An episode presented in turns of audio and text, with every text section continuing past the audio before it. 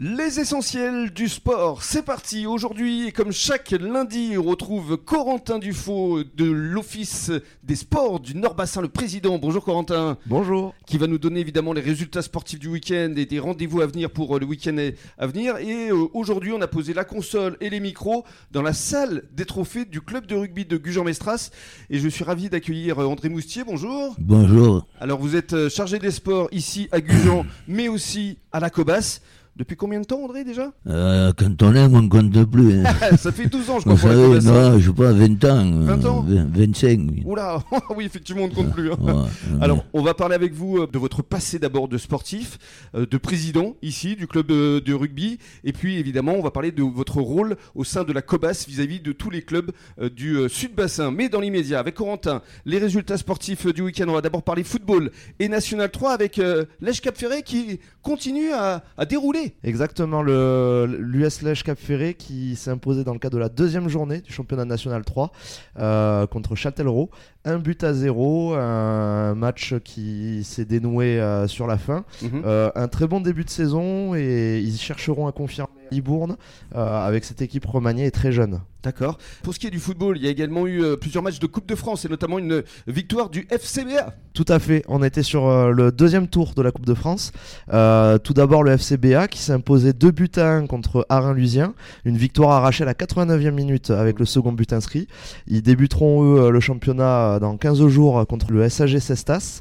Et toujours côté Coupe de France. Donc Andernos, euh, Biganos et Lanton étaient aussi en lice.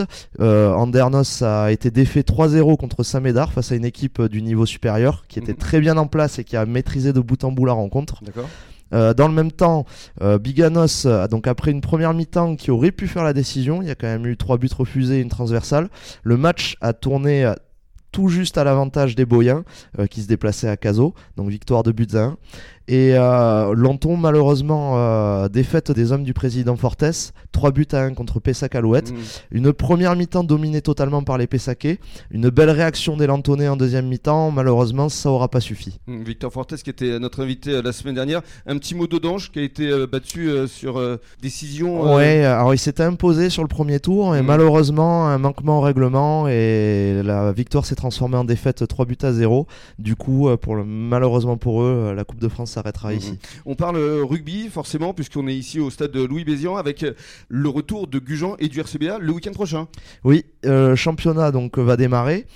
pour la Fédérale 1, pour l'UA Gujan, ils vont recevoir Barbezieux-Jonzac dimanche prochain à 15h ici. Et le RCBA se déplacera à Tyros le samedi à 17h. Très bien. On parle maintenant d'un sport que vous connaissez bien, le handball? Oui, alors une petite actu handball, même si les championnats n'ont pas démarré, on avait les filles de l'Èche Cap Ferré euh, qui étaient encore en préparation.